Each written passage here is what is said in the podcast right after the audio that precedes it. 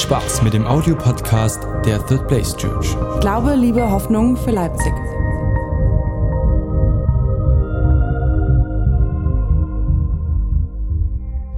Seid ihr ready? Wir starten in die neue Predigtreihe. Nachdem wir letzte Woche endlich, finally eine betende Gemeinde geworden sind, haben wir ja letzte Woche abgeschlossen. Somit haben wir gesagt, ab jetzt sind wir eine betende Gemeinde, eine leidenschaftlich betende Gemeinde. Dann können wir jetzt weitergehen, oder? Seid ihr ready? Weil jetzt kommen wir aus dem Gebet heraus und nach dem Gebet muss es immer praktisch werden. Jesus hat nicht im Himmel gesessen, hat für uns gebetet, dass wir gerettet werden. Nein, er hat gebetet und ist auf die Erde gekommen, hat sich ans Kreuz nageln lassen, ist jämmerlich verreckt, ist wieder auferstanden von den Toten, damit wir frei sein können. Das heißt, er hat nicht nur gebetet, sondern ganz schön viel auch praktisch getan. Und das wollen wir jetzt machen. Nach dem Gebet muss es praktisch werden und wir wollen uns aufmachen, eine noch liebendere Gemeinde zu werden, als wir das jetzt schon sind. Ich will euch heute reinnehmen mit in die erste Predigt, äh, überschrieben mit Love the Church. Ganz, ganz wichtig bei der Sache ist, wir haben vier Sonntage, wo wir über Love reden wollen. Äh, das erste ist Love the Church, zweites Love God, Love People and Love Life. An der Stelle sei dazu gesagt, eigentlich hätte Love God als erstes kommen müssen. Aber äh, warst du bei der ersten Predigt nicht da, Schatz? Hä, das habe ich vorhin doch schon mal erzählt. Ja, so schnell geht das. Schreib doch mal mit. Und ähm, wir haben das so umgetreten, das werdet ihr gleich sehen, weil wir heute auch ganz praktisch Love the Church noch einiges für euch vorbereitet haben. Deborah wird äh, nachher noch äh, euch ein bisschen mit hineinnehmen in nächste, ins nächste Update der, der Church. Wir werden äh, ein paar Neuigkeiten haben. Und das passt einfach perfekt zu Love the Church. Aber natürlich ist Gott an erster Stelle. Ist heute so ein bisschen schwüle Stimmung hier, ha? Hab ich so das Gefühl. Aber es geht mir ähnlich. Ich muss mich auch ganz schön motivieren. Na gut, wir, wir starten zusammen, oder? Starten wir mal rein. Ich habe euch einen Vers mitgebracht oder ein bisschen längeren Text. Ähm, der äh, ziemlich lustig ist. Bin mal gespannt, wie ihr darauf reagiert. Was das mit Love the Church zu tun hat, werden wir noch ergründen. Wir lesen aus Epheser 5, Vers 25 bis 30 aus der neuen Genfer Übersetzung. Und ihr Männer, liebt eure Frauen. Liebt sie so, wie Christus die Gemeinde geliebt hat. Er hat sein Leben für sie hingegeben, um sie zu seinem heiligen Volk zu machen. Durch sein Wort hat er den Schmutz ihrer Verfehlungen wie in einem reinigenden Bad von ihr abgewaschen. Denn er möchte sie zu seiner Braut von makelloser Schönheit machen, die heilig und untadelig und ohne Flecken und Runzeln oder irgendeine andere Unvollkommenheit vor ihn treten kann. Genauso sind nun auch die Männer verpflichtet, Achtung Männer, ihre Frauen zu lieben und ihnen Gutes zu tun, so wie sie ihrem eigenen Körper Gutes tun. Ein Mann, der seine Frau liebt und ihr Gutes tut, Achtung, tut sich damit selbst etwas Gutes. Meine Schwiegermutter hat mir mal einen kleinen Magnet geschenkt, da stand drauf Happy Wife, Happy Life. Das ist die Kurzzusammenfassung davon. Wenn du deiner Frau was Gutes tust, tust du dir selbst was Gutes. Könnt ihr euch merken. Alle, die noch nicht verheiratet sind, kannst du da mal so rein tätowieren hier, genau. Happy Wife, Happy Life. Wenn du wieder streitest, ach scheiße. wieder erinnert. Wenn du deiner Frau was Gutes tust, tust du dir selbst was Gutes. Schließlich hat noch nie jemand seinen eigenen Körper gehasst. Vielmehr versorgen wir unseren Körper mit Nahrung und pflegen ihn. Genau wie Christus es mit der Gemeinde macht. Mit seinem Leib dessen Glieder wir sind. Jesus, ich danke dir, dass du heute was vorbereitet hast. Wir wollen es gemeinsam ergründen. Ich bete, dass du unsere Herzen öffnest, damit das ankommt, was du uns sagen willst. Wir lieben und verehren dich und wir bekennen, es geht nur um dich. Amen. Muchas gracias.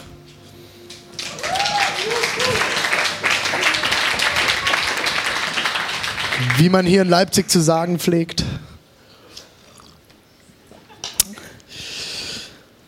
Ein interessanter Text, um eine Predigt zu gestalten über die Gemeinde lieben, oder? Also ich kannte den Text bis da. Danke, Jakob. Hey, hey, Jakob hat's verstanden. Was ist los? Was ist los mit euch? Der Jakob hat's verstanden. Jakob, Jakob, ich bin stolz auf dich. Du bist mal ein großer Predigtzuhörer. Ich kannte die Predigtstelle bisher immer nur aus Kontexten von Eheseminaren, Single-Seminaren, Paarseminaren, Eheschlichtung, äh, Paarcoaching, Mentoring, whatever. Predigtreihen über Sexualität und was auch immer. Ähm, hab die Woche habe ich mir Gedanken gemacht über die Predigt und habe mehrere Bibelstellen zur Auswahl gehabt und dann ist mir die auch in die Finger gefallen. Ich habe gedacht, das ist ja eigentlich ziemlich genial. Das passt perfekt weil hier ist der Auftrag, und ich habe hab die Bibelstelle, wurde mir schon so oft gepredigt. Das ist so ein Klassiker. Und es ging, und wenn wir als Männer, Achtung Männer, wenn wir unsere Frauen lieben sollen wie Christus die Gemeinde, dann müssen wir wissen, wie Christus die Gemeinde geliebt hat. Macht das Sinn? Hm. Oh Mensch, heute ist echt ein müder Haufen. Wo ist denn der Jakob? Kannst du immer die erste Reihe setzen? Das hilft. Wenigstens nicken, ja? Mal, dann weiß ich Bescheid. da müssen wir wissen, wie Christus die Gemeinde geliebt hat. Und das Interessante ist, dass der Text uns das alles aufschlüsselt. Bevor wir aber tiefer in den Text reingehen, möchte ich diesen Vergleich, den Paulus hier zieht, mal ein bisschen, ähm, mal ein bisschen vormalen. Also Paulus vergleicht hier die Kirche oder Gemeinde oder auf Griechisch Ekklesia, die Herausgerufenen oder wie auch immer ihr das nennen möchtet, Third Place Church, whatever, vergleicht er mit einer ehelichen Beziehung zwischen Mann und Frau ist ja eigentlich, also was ist denn das für ein Vergleich? Ich finde den erstmal, also wenn man sich so drüber nachdenkt, wenn ich über Gemeinde spreche, spreche ich, kommt mir nicht als allererstes in den Gedanken, über Mann und Frau zu reden. Aber Paulus oder umgekehrt, wenn ich über Mann und Frau rede, ist nicht mein erster Gedanke, ja, wie Christus die Gemeinde geliebt hat. Wäre nicht mein erster Gedanke, würde ich sagen, lieb deine Frau, wie dein Vater deine Mutter geliebt hat. Das ist so das nächstliegende. Wenn er kein guter Vater war, dann nimm äh, jemand anderes. Aber dieser Vergleich mit der Gemeinde ist super interessant. Vor allem, wenn ihr wie ich schon ziemlich viel Mist mit Kirche erlebt habt. Ich weiß nicht, was du für einen kirchlichen Hintergrund hast. Vielleicht hast du gar keinen. Dann beglückwünsche ich dich, weil dann kannst du einen komplett neuen kriegen jetzt. Ähm, aber ähm, für alle, die schon länger mit Kirche unterwegs sind, ähm, also wenn du wirklich schon länger mit Kirche unterwegs bist, solltest du irgendwann mal festgestellt haben, dass Kirche nicht gleich Paradies ist. Ja. No? Wer, wer, wer, Steve? Steve auf jeden Fall. Spätestens seitdem er sehr nah mit mir zusammenlebt. Äh, arbeitet, meine ich. Spätestens seitdem. Alex wird immer stiller. Wo sind deine Mädels, Alex? Grüße an Alex Mutter an dieser Stelle im Podcast. Alex, du sitzt so allein, das bin ich nicht gewöhnt. Also, ich habe Kirche auch oft sehr ätzend erlebt. Und ich habe das schon ein paar Mal in Predigten erwähnt. Ich habe vor drei Jahren habe ich sogar einen Burnout in Kirche gehabt. Und ich hatte so einen Hals auf Kirche. Wenn du mir damals mit dieser Stelle gekommen wärst, liebe deine Frau, wie Christus die Gemeinde geliebt hat. Nee, sicherlich nicht. Das mache ich nicht. Weil wenn Christus diese Gemeinde liebt, die mich so kaputt gemacht hat, also wenn ich, nee, nee, mache ich nicht. Aber auf der anderen Seite müsst ihr euch mal anschauen an dieser Stelle, Paulus vergleicht die Gemeinde Jesu mit der Braut Jesu. So, jetzt will ich euch mal ins nächste Bild mit hineinnehmen in diese Brautsituation. Uns Männern fällt das ja immer schwer. Ich bin jetzt die Braut Christi. Toll. Meinem Schleier. Und es kommt der Tag, da darf ich den Schleier hochmachen und Jesus küsst mich. Ja, es hat, ne, Männer? Es hat. Da hätten wir doch lieber so ein Soldatenbild, oder? Ich bin der Kämpfer Christi. Naja, da, das ist noch ein anderes Thema, das machen wir mal an einem Männerabend durch. Was es bedeutet für euch, die Braut Christi zu sein. Bring da mal das Hochzeitskleid von meiner Frau mit. Kannst mal anprobieren, Aaron, wie du dich drin fühlst. Aber interessant ist es doch, dass hier die Rede ist davon, dass die Kirche, wir als Kirche und alle anderen Kirchen, ich sag mal, unsere Kirche finde ich ja noch ganz toll, aber bist du mal in verschiedenen Kirchen dieser Welt gewesen? Es gibt Unterschiede. Und in manchen fühle ich mich wohl und in manchen nicht. Aber alle sind die Braut Christi. So, jetzt stell dir mal vor, du als Mann, ich spreche jetzt mal kurz zu den Männern. Und ihr Frauen, ihr seid jetzt in einer besseren Position an der Stelle. Kriegt ihr gleich mit. Als Mann, du hast eine Frau. Das ist deine Frau. Der hast du dein hundertprozentiges Ja gegeben. Und das ist die, die Frau. Und jetzt kommt der Aaron und sagt, Alter, ey, dich finde ich, du bist ein Hammertyp. Aber deine Frau ist kacke. Die ist so hässlich, so runzelig. Und du, wenn die den Mund aufmacht, ey, die babbelt ein Mist. Das klingt nach Aaron, ne? Eindeutig.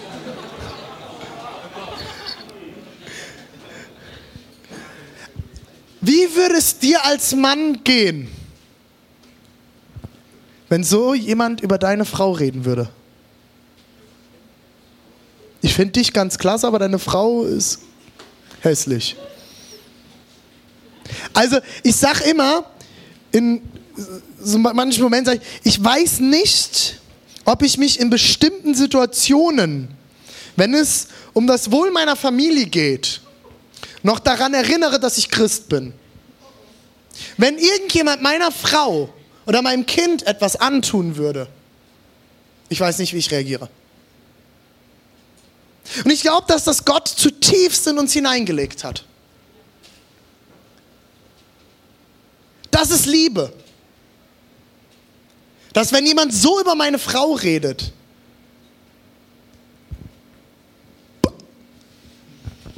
gibt es einen Knockout. Dann rufe ich, ruf ich einen Bob an, weil der ist stärker als ich. Und bei der Polizei. Den habe ich als Zeugen. Das ist tief in uns angelegt. Und jetzt stell dir vor, du bist Jesus. Und du siehst deine Braut, wie Jesus die Braut sieht, ohne Runzeln, weißes Kleid und dann, der sieht die Braut perfekt und dann kommen Leute und sagen, oh ey, deine, deine Braut ist echt kacke, Jesus. Bis dahin zu sagen, also ich, ich finde dich jetzt cool, Jesus, aber mit deiner Braut will ich nichts zu tun haben.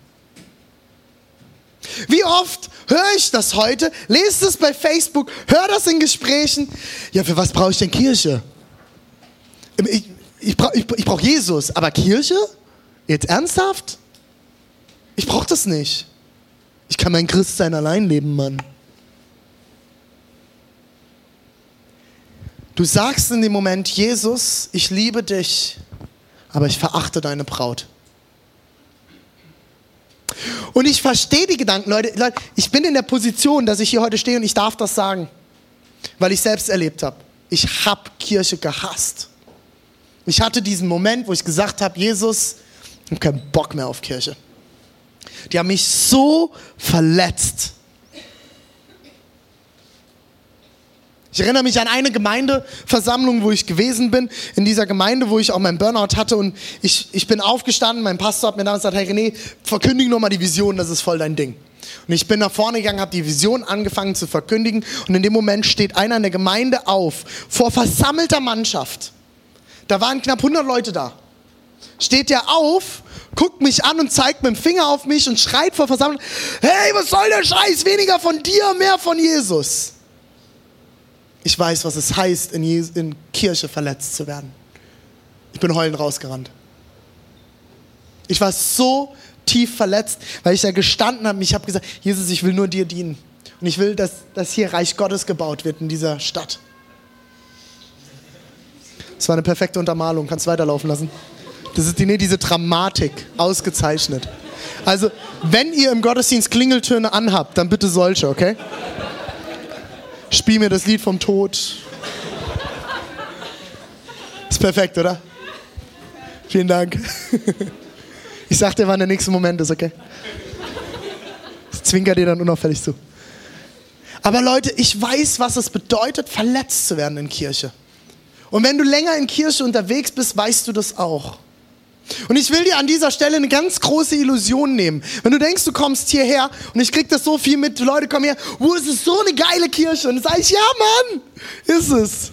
Aber wir sind genauso unperfekt. Diese Kirche ist so lange imperfekt, wie ich hier bin. Und diese Frage solltest du dir auch stellen, weil du bist imperfekt, genauso wie ich, und genauso lange wird diese Kirche imperfekt sein. Dann musst du gehen, wenn du eine perfekte Kirche willst. Und dann muss ich gehen. Kirche ist nicht perfekt, aber Jesus schaut sie an und sieht die perfekte. Unsere Aufgabe ist es genauso wie Christus, die Gemeinde zu lieben. Und in der Ehe oder in einer Beziehung ist es ja nicht anders, wenn du dir überlegst, wie fangen denn Beziehungen an? Ich habe gestern ein Pärchen, das ich bei, als ich noch bei Starbucks gearbeitet habe, kennengelernt habe, die habe ich gestern trauen dürfen. Ich liebe Hochzeiten. Gibt immer was zu essen, Freibier. Nein, aber wisst ihr, was das Schönste an Hochzeiten ist? Zu erleben, wie zwei Menschen, die etwas Besonderes miteinander erlebt haben, Ja zueinander sagen. Und ich, wenn ich Trauungen halte, dann frage ich immer ein bisschen nach der Geschichte. Hey, wie habt ihr euch kennengelernt? Erzählt mir mal ein bisschen was für die Predigt.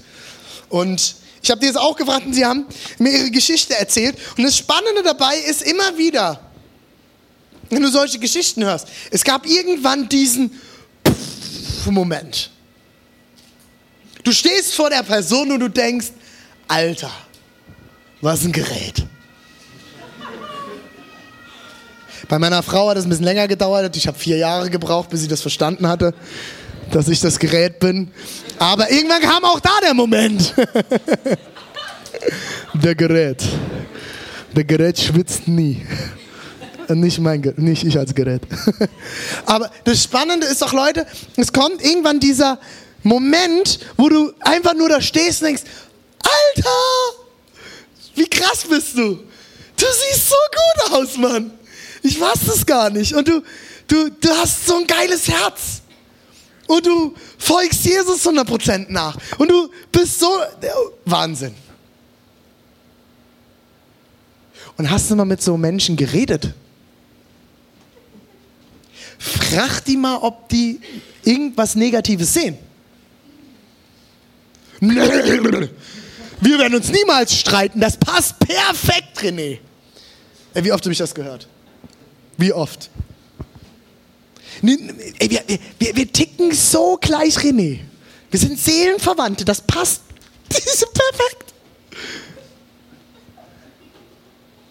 Ist super.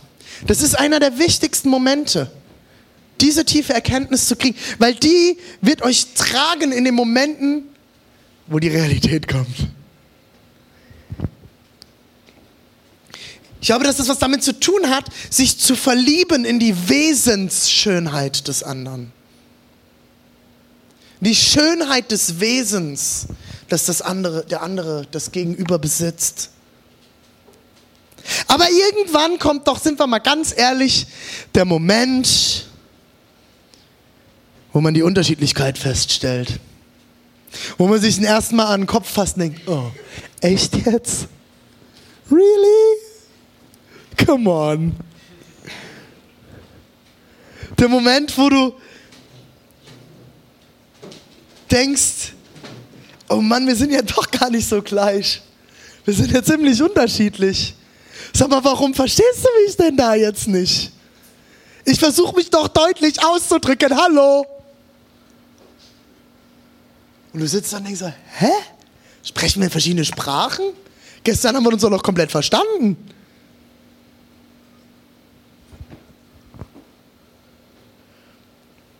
Es ist das eine, jemanden zu lieben, der perfekt ist. Und das andere, jemanden zu lieben, dessen Fehler und Schwächen man kennt. Thomas, jetzt kommt wieder dein Moment. Thomas schwärmt immer von einem Buch. Es nennt sich, ist von John Ortberg. Wer John Ortberg noch nicht kennt, das war ganz lange die rechte Hand von Bill Hybels von Willow Creek. Und er hat ganz viele Bücher geschrieben, ist ein super Autor. Und er hat ein Buch geschrieben, das nennt sich Jeder ist normal, bis du ihn kennenlernst. Und der Titel ist schon, der, der kitzelt schon, der ist genial. Ich denke, das ist so viel Wahrheit drin. Kennt ihr das? Du, alle, die bei Facebook, Instagram, Twitter, Snapchat und whatever die Social Media Welt noch alles hergibt. Ich bin immer einer der ersten, der sich in neuen Profilen da anmeldet. Ich finde das immer total lustig. Ich mag neue Dinge. Ich liebe Medien. Und äh, wenn du durch diese Instagram-Profile durchscrollst, Alter, die anderen haben so geile Leben. Oder? Ist doch mal ehrlich. Geh da mal durch. Geh mal sonntags, hätt mal so ein paar Pastoren. Ey, ich gehe sonntags abends heim, dann gehe ich durch die Profile durch, denke so, ey, Kacke, wir haben die einzige Kack-Church. Die anderen haben die besten Gottesdienste der Welt. Das ist der Wahnsinn, was da passiert. Ich habe mir überlegt, wir müssen eigentlich mal als Church so ein Projekt starten, ähm, eine Woche lang nur Misserfolge posten. Um anderen Leuten zu erklären, wie das Leben ist. Weil es ja alles, das ist ja völlig surreal. Das machen wir mal. Machen wir mal eine Woche. Genau, man, the Real Life Week. Aber ich fand da, finde das so spannend. Du siehst solche Leute und du denkst, alter, Hammerperson, sieht die gut aus. Ey, die wird morgens wach, weißt du, diese regelt sich auf dem Bett, ne? Diese klassischen Bilder auf Instagram. Bin gerade wach geworden. Perfekt geschminkt. BH sitzt an der richtigen Stelle. Kennt ihr diese Bilder? Du scrollst so drüber. Lina, das ist meine Tochter. Die Lina feuert mich an. Das ist meine Tochter. Und in diesen Bildern, du, du siehst das und irgendwann kommt der Moment, wo du die Person vielleicht mal wirklich kennenlernst und du stehst neben ihr bei Starbucks guckst sie an und denkst, hey, das ist doch die aus diesem Instagram-Profil. Alter, du siehst ja gar nicht so gut aus. Oder kennst du diesen Moment, du bist auf irgendeiner Party, Veranstaltung, du siehst von ferne eine Person und denkst, Alter, was eine Frau. Und diese Person fängt an mit dir, du kommst, irgendwann kommst du dir näher und du kommst ins Gespräch und du denkst dir nur noch, warum hast du den Mund aufgemacht? Warum nimmst du mir diese Illusion? Aus der Ferne sahst du so gut aus. Ja, ich kenne so Momente. Ich bin ganz ehrlich zu euch. In drei Wochen reden wir über Love the People. Love People. Liebe Menschen. Da werden wir uns dann damit auseinandersetzen, wie man mit solchen Leuten umgeht. Ist heute nicht mein Thema. Aber ihr kennt diese Momente, oder? Jeder von uns kennt das. Dass du Leute kennenlernst, aus der Ferne wirken sie toll und du lernst sie näher kennen und du denkst, puh, wow, besser mal nicht kennengelernt. Ich glaube, dass es ganz oft so mit Kirche ist. Wenn du vielleicht bei uns die ersten Mal im Gottesdienst bist, denkst, wow! Und dann kommst du in die Small Group, dann kommt die erste Herausforderung. Ihr habt die erste Diskussion. Der Small Group Leiter vermittelt das erste Mal ein Thema, auf das du keinen Bock hast. Du äh, gerätst beim Aufbau sonntags mit irgendeinem der Leiter zusammen, vielleicht sogar auch noch mit mir. Und du denkst, oh, zur Kirche habe ich gar keinen Bock, ey. Ich das gewusst hätte vorher wäre ich nur Gottesdienstbesucher geblieben. Jesus macht in dem Text, hier wird von Paulus werden drei Punkte aufgezeigt, die Jesus mit der Gemeinde macht. Wenn du mal, Thomas, die erste Folie nochmal anwirfst von dem, äh, von dem Bibeltext, ganz unten findet ihr den, die, die Zeile, durch sein Wort hat er den Schmutz ihrer Verfehlung wie in einem reinigenden Bad von ihr abgewaschen. Jesus reinigt die Gemeinde. Er reinigt sie. Das zweite, was er macht, das ist auf der letzten Folie, da heißt es ganz unten, Vielmehr versorgen wir unseren Körper mit Nahrung und pflegen ihn, genau wie Christus es mit der Gemeinde macht. Er pflegt und ernährt die Gemeinde. Ich will euch heute mit reinnehmen, gegen Ende noch, was es heißt, dass du reinigst, pflegst und ernährst. Jesus fängt die Gemeinde an zu lieben, als sie noch unschön war und vertraut darauf, dass sie durch seine Fürsorge schöner wird. Er liebt die Gemeinde unschön und vertraut darauf, dass sie durch seine Fürsorge schöner wird. Ich habe mich gefragt, was sind Jesu Gefühle zur Kirche? Ich glaube, das einzige Gefühl, das Jesus hat gegenüber Kirche, ist, er liebt sie. Er liebt sie. Ich glaube, du kannst Jesus nicht lieben und seine Braut verabscheuen. Wenn du Jesus liebst, ist es deine Aufgabe, an den Punkt zu kommen, Kirche von ganzem Herzen zu lieben. Du kannst nicht sagen, Jesus, ich liebe dich, aber deine Braut finde ich kacke. Ich bin davon überzeugt, dass es Jesus war, der die Kirche gegründet hat und nicht wie moderne Exegeten an manchen Stellen behaupten, dass es die Urgemeinde war, die einfach so Lust hatte, Kirche zu bauen, eine Institution zu gründen. Ich bin zutiefst davon überzeugt, dass Jesus sich seine Braut ausgesucht hat. Jesus hätte niemals eine Kirche gründen müssen. Jesus hat es nicht nötig, mit uns Menschen zusammenzuarbeiten. Aber er hat sich dazu entschieden, sein Reich durch uns fehlerhafte Menschen zu bauen. Das ist eine Entscheidung Gottes gewesen. Er hat sich entschieden, Kirche zu befähigen, sein Reich voranzutreiben. Die einen kriegen das besser hin, die anderen nicht so. Aber wir geben unser Bestes. Und es ist nicht meine Aufgabe, das zu beurteilen. Ich glaube, dass es ein paar Ausflüchte gibt, die Kirche zu lieben. Der erste, den ich habe, ist die theoretische Liebe. Die theoretische Liebe hat relativ wenig zu tun mit, dem real, mit der real existierenden Person. Es sind dann solche Sprüche, die man hört, alle gehören zu Jesus und wir sind doch alle der Leib Christi. Aber Kirche, das brauchen wir jetzt nicht so, wir sind doch alle Leib Christi. Das zweite, was ich habe, ist ein dieses Ein- und Ausgrenzen, das findet man dann ganz schnell auch bei vielen noch konservativeren Brüdern, die so, wenn du das und das und das nicht tust, bist du raus. Wenn du die und die und die Kleidung trägst, tschüss.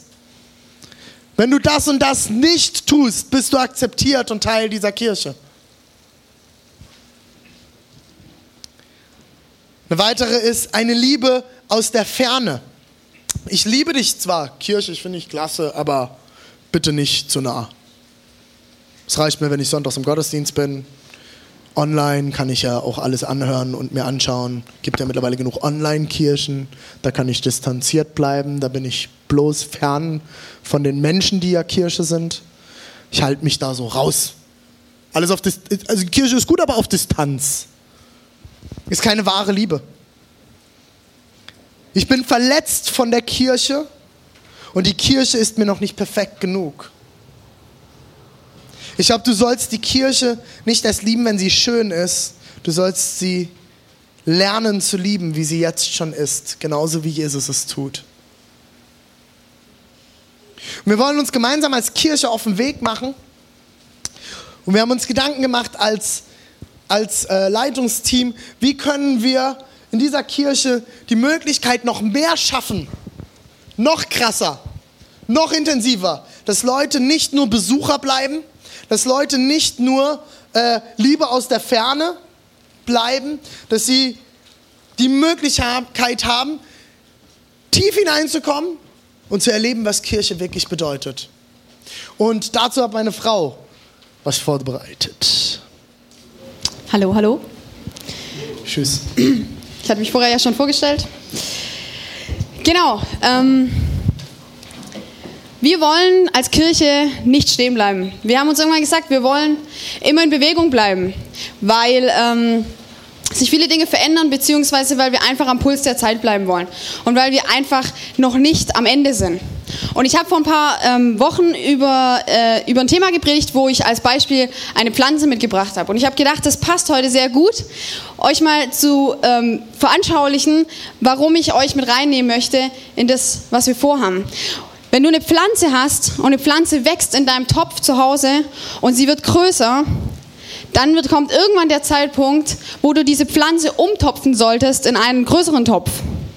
Wenn du das nicht tust, wird diese Pflanze nicht weiter wachsen. Sie wird einfach stehen bleiben, weil sie nicht die, die, die Wurzeln und, ähm, und die einfach die, das Umfeld hat, um wirklich wachsen zu können und reifen zu können. Deswegen ist es wichtig, dass du sie umpflanzt. Wir, ich äh, wollen das mit dem Small Group Bereich tun. Wir lieben unsere Small Groups. Ich liebe meine Small Groups. Aber wir wollen Next Level gehen. Wir wollen sagen, es ist der Zeitpunkt, dass wir die Pflanze nehmen und in einen neuen Topf, in einen größeren Topf umpflanzen. Und ich möchte euch gern damit reinnehmen, weil es mein Herzstück ist und weil ich glaube, dass Small Groups ein zentrales ein zentraler Punkt und ein zentraler Wert ist in unserer Kirche, der gelebt werden darf und der entwickelt werden darf. Wir haben uns viel Gedanken gemacht. Ich, ich treffe mich regelmäßig mit meinen Small Group Leitern, um einfach zu hören, äh, wie es bei ihnen läuft, wie es aussieht, äh, wie viel besuchen die Small Groups, wie äh, wachsen wir im Glauben, teilen wir das Leben und wie sieht es aus. Und wir haben einfach gemerkt, dass wir einen nächsten Schritt tun dürfen, um wirklich weiter zu wachsen. Und dieser Schritt wird starten Anfang August. Anfang August wird das ganze Neue starten und bis dahin wird einfach ganz normal die Small Groups, in der du jetzt bist, einfach ganz normal weiterlaufen. Es wird keinen Stopp geben, sondern es wird einfach einen Übergang geben zu der Veränderung beziehungsweise zu dem Next Level, was wir jetzt gehen werden.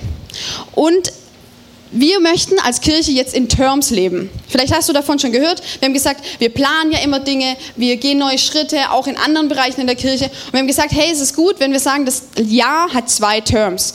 Das erste ist von Januar bis Juli und dann von August bis Dezember. Und so ist es leichter, auch zu sagen, hey, wir nehmen euch in nächste Schritte mit rein. Ähm, was wird kommen? Auf was können wir uns freuen? Und das nächste, der zweite Term wird jetzt im August starten und somit auch die Small Groups. Es wird so sein, dass ähm, wir werden zwei verschiedene Arten von Small Groups haben. Jetzt musst du gut aufpassen, weil jetzt darf, darfst du begeistert sein und mitgehen und überlegen, hey, wo schlägt mein Herz? Und zwar wird es sein, es wird Themen-Small Groups geben. Das könnte so aussehen, dass wir merken, dass manche einfach von uns haben bestimmte Themen auf dem Herzen, wo man sagt, da drin möchte ich wachsen. Zum Beispiel meine Identität finden. Wer bin ich wirklich in Jesus?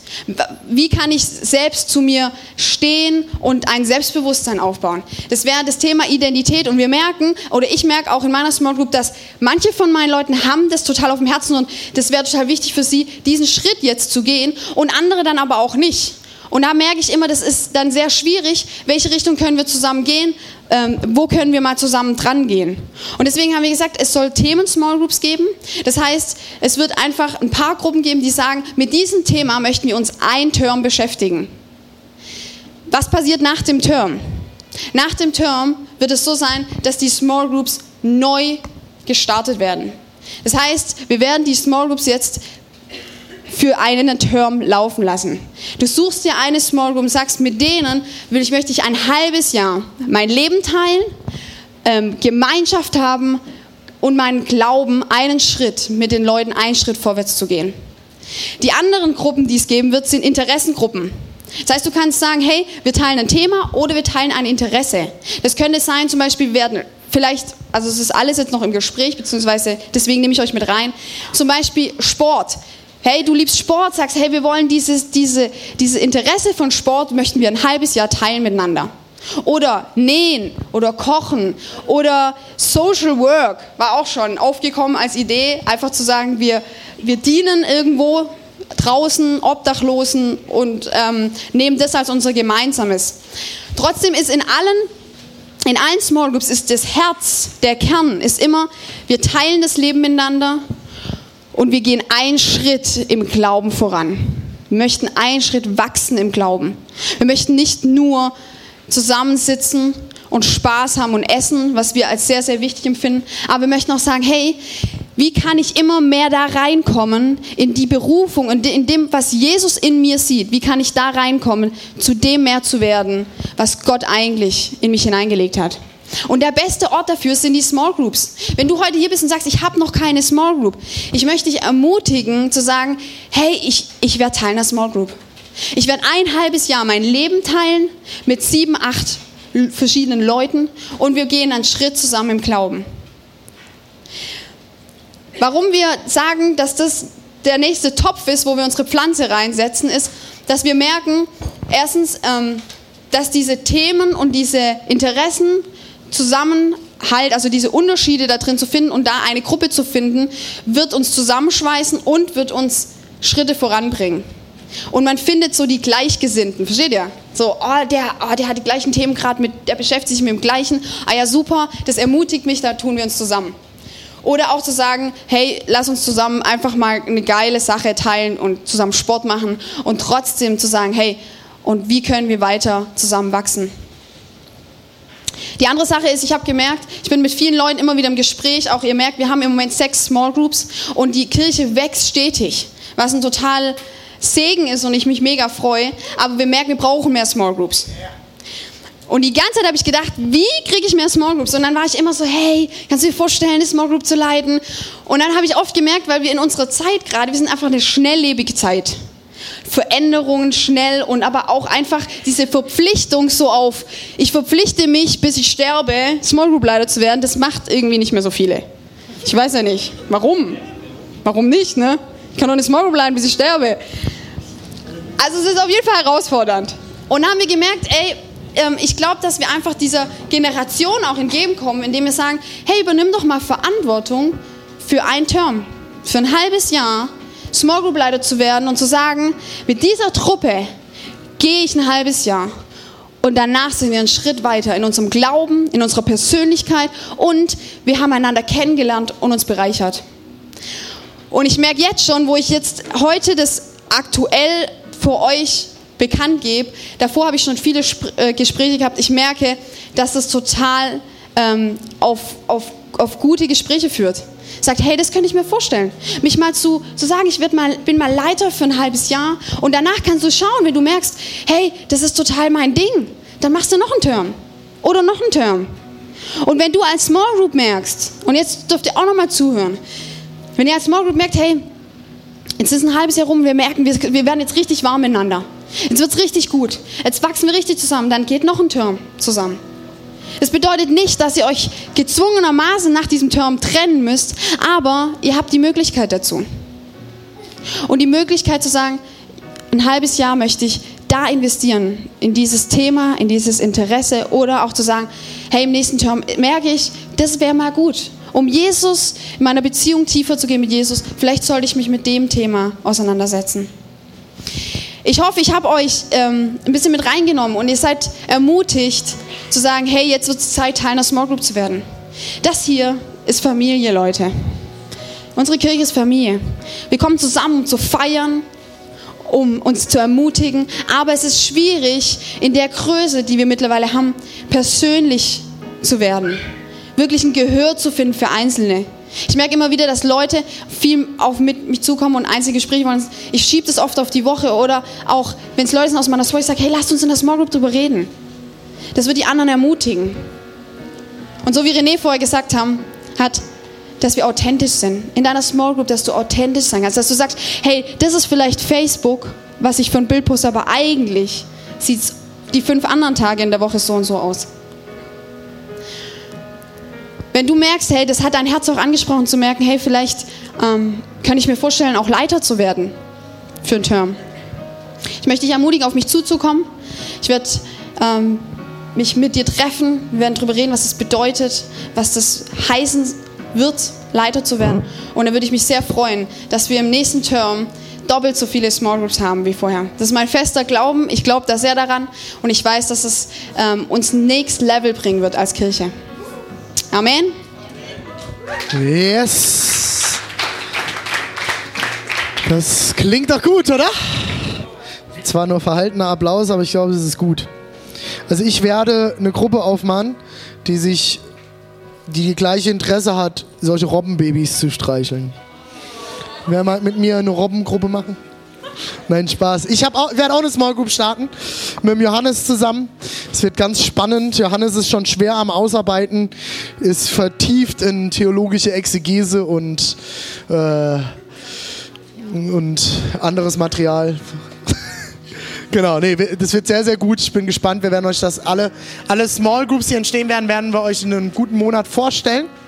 Ähm, ich kann euch nur ermutigen, nehmt euch Zeit, macht euch Gedanken, ob ihr nicht vielleicht Bock habt, einen Term lang eine Small Group zu leiten. Wir haben auch verschiedenes Material zur Verfügung dafür.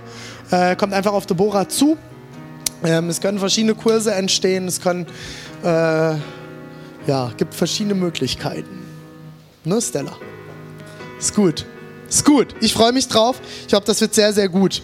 Das ist der erste Teil von unserem Update in der Church. Am Donnerstag geht es weiter.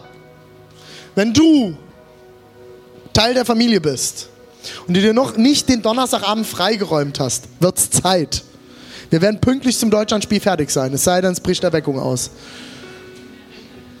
Dann ist mir egal. Dann müsst ihr woanders Fußball gucken gehen.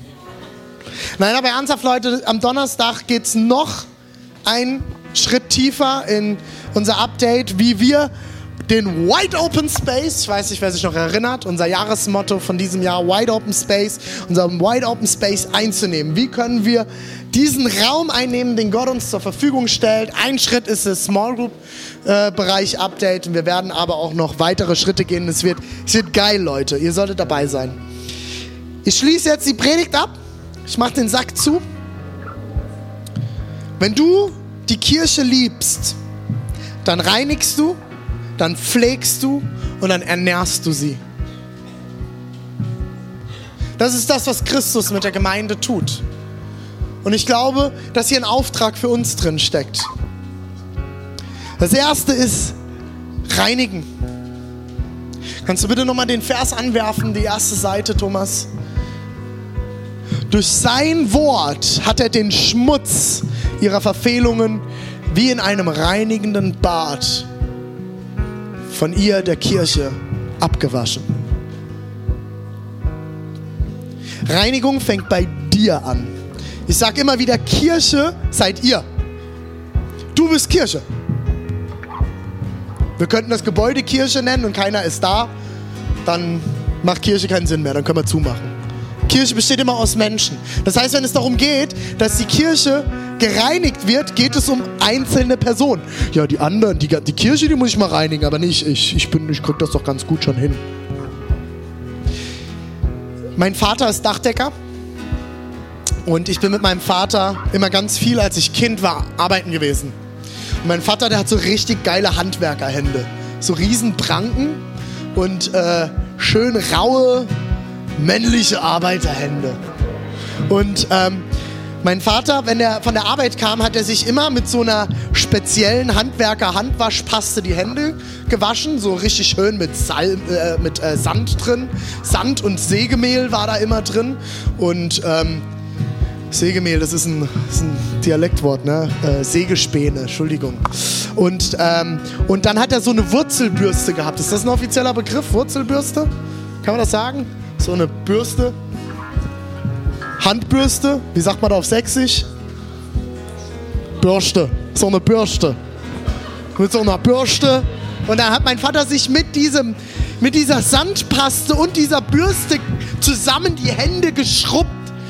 Und immer wenn ich mit ihm arbeiten war, fand ich das natürlich cool. Ich war, ey, war so acht, neun Jahre alt und ich hatte auch so eine Dachdeckerhose, so eine schwarze Korthose und hatte dann immer Zunft mit meinem Vater an und fand das total cool, mit meinem Vater unterwegs zu sein. Und dann sind wir abends immer ans Waschbecken mit unseren stinkigen Füßen aus den Arbeitsschuhen. Und äh, bevor wir duschen gegangen sind, haben wir uns dann schön die Hände geschrubbt mit dieser Paste und der Wurzelbürste. Und das war für mich, war das immer total schmerzhaft. Also allein das mit dem Sand ist schon krass. Wenn du da mal richtig schrubbst, das tut weh. Aber wenn du dann noch parallel diese Bürste dazu nimmst, das ist richtig schmerzhaft. Ich glaube, reinigen kann manchmal ein angenehmes, schönes, warmes Bad sein. Aber reinigen kann auch manchmal ein unangenehmes Schrubben sein. Weil reinigen bedeutet, ich muss etwas aus meinem Leben entfernen. Ich entferne, wie es in der Bibelstelle heißt, die, den Dreck der Verfehlungen aus meinem Leben. Wir haben das letzte Woche gehabt, wenn du, den, wenn du, die, wenn du letzte Woche nicht da warst. Erstens verstehe ich es nicht, warum du nicht da warst. Nein, Spaß. Zweitens, äh, hör dir unbedingt den Podcast an. Wir haben alle Zeugnisse von letztem Sonntag aufgenommen und dies, es war super intensiv, super intensiv. Unter anderem hat Matti Zeugnis gegeben und hat darüber erzählt, wie er aus seiner Pornografiesucht rausgekommen ist. Also erstmal, dass er das so öffentlich erzählt hat, fand ich krass. Aber zweitens, dass er sich aufgemacht hat und gereinigt hat. Er hat aufgeräumt in seinem Leben. Und ich will euch ermutigen, heute dir zu überlegen, wo sind Dinge, die muss ich vielleicht mal aus meinem Leben rauswaschen, vielleicht sogar bürsten, vielleicht sogar mit einer Handwaschpaste rausreinigen.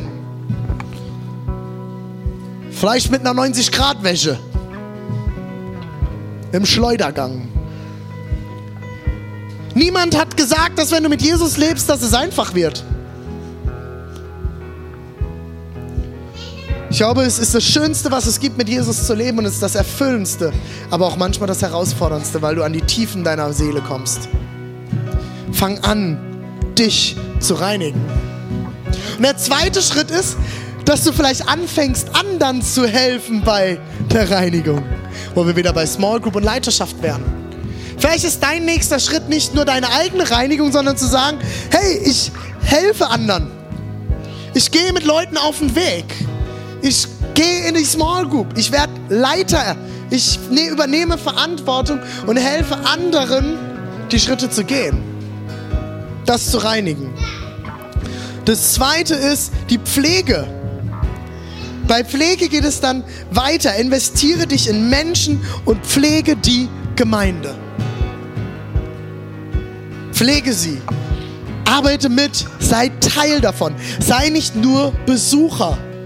Sei Teil davon und helf zu pflegen. Pfleg die Pflanze.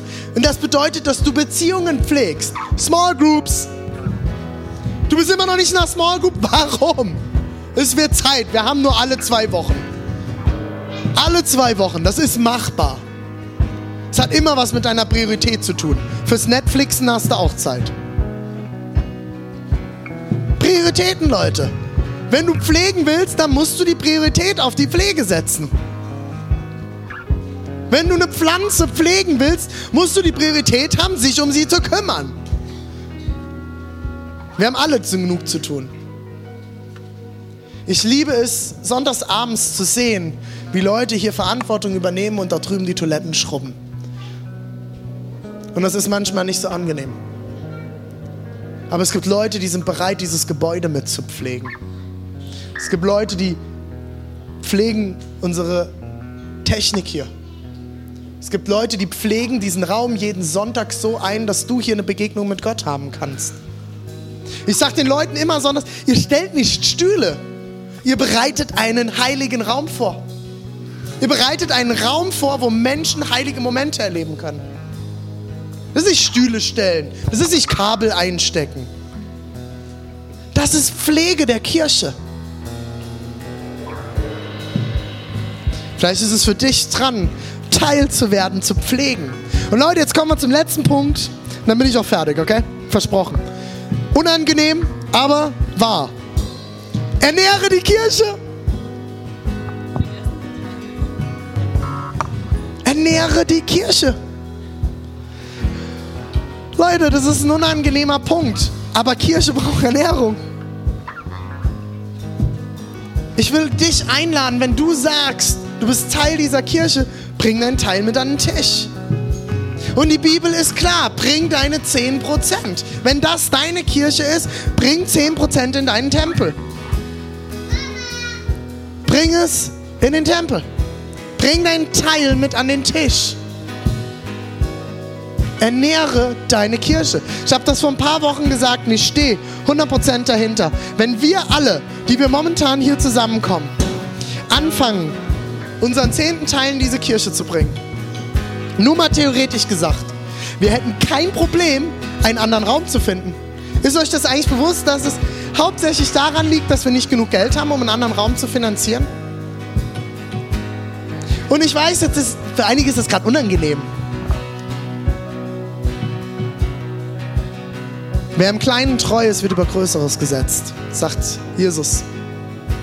Und ich will dich ermutigen, deinen Teil mit einzubringen, damit wir hier Reich Gottes bauen können. Dass wir hier gemeinsam diese Stadt Sachsen und Ostdeutschland segnen können. Du bist gesegnet, um ein Segen zu sein. Bring deinen Teil mit an den Tisch. Dein Teil ist wichtig. Und dein Teil kann verändern. Reinige, pflege, ernähre. Wo stehst du gerade? Lass uns gemeinsam aufstehen.